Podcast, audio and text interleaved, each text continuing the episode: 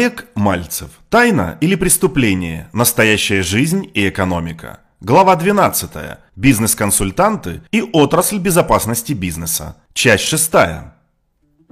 Переключим же вектор внимания с постсоветского пространства на Европу. Обеспечение безопасности по-европейски состоит из трех форм. Первое. Защита интересов кредиторов. Защита кредитов, вложений, инвестиций, бизнеса. Этим занимаются отдельные компании, и в Европе таких компаний три – в Вене, в Британии и Германии.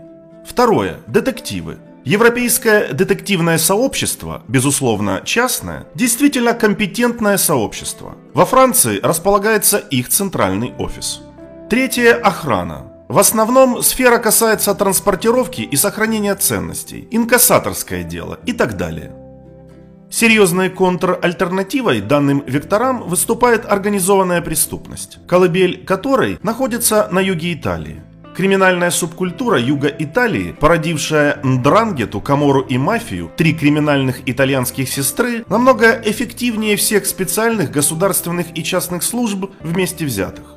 Если говорить об отечественном криминале, сегодня он находится в ремиссионном состоянии. Открыто криминал не работает, а действовать скрыто ему не дают.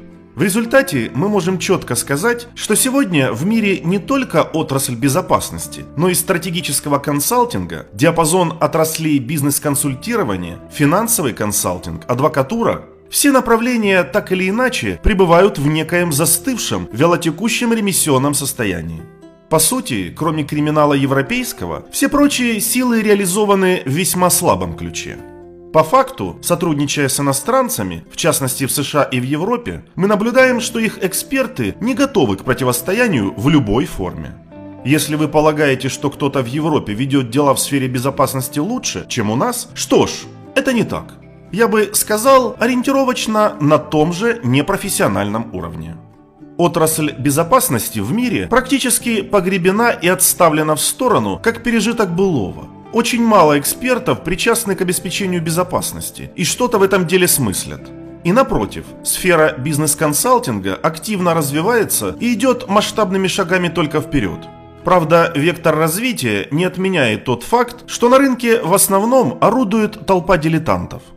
Кто потрудился над погребением целой отрасли профессиональных услуг – Зачем? Для чего это сделал? Почему картина именно такая? Прежде чем скоропалительно озвучивать догадки, пожалуйста, задумайтесь. А как лицам X удобнее отбирать бизнесы или воздействовать на них, получая сопротивление или нет? Конечно же, без сопротивления как-то получше будет, нет?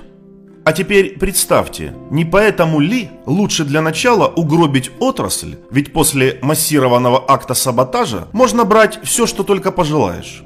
И стартовала сия феерия не сегодня, а 10 лет назад, когда я впервые сказал, что у меня складывается впечатление, что все школы телохранителей организовывают киллеры. Это очень удобно на самом деле. То есть то, чему учили в школах телохранителей, никогда им не пригодится в работе. Зато выпускникам школы выдают дипломы.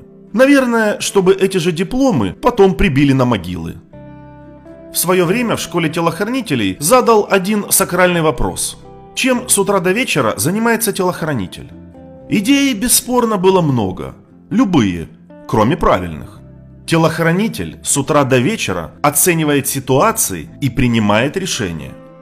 Теперь, будьте добры, потрудитесь назвать или указать хоть на одну школу телохранителей, где передают знания комплексного порядка и ставят ключевой навык телохранителя.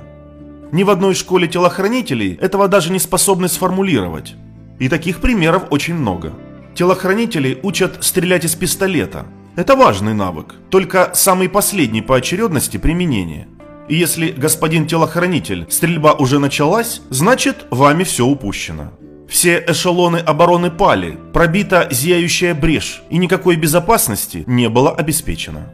Но при этом вам просто так стрелять из пистолета не надо. Вам нужно выстрелить и не сесть в тюрьму. А этому никто не учит. То есть программа школы телохранителей такова, что таковой выпускник – потенциальный уголовник. Полагаю, разговор о сфере стратегического консалтинга стоит начать с того, что данная отрасль будет превращаться во что-то иное – Практика той же пандемии показала, что все консультанты бесполезны. То, что сегодня происходит в Европе, разрывая на части ее экономику, ярко демонстрирует. Неважно, что предрекают консультанты, ничего не меняется с одной стороны. А с другой стороны, по сути, криминал стал ведущим консультантом нынешних бизнесменов.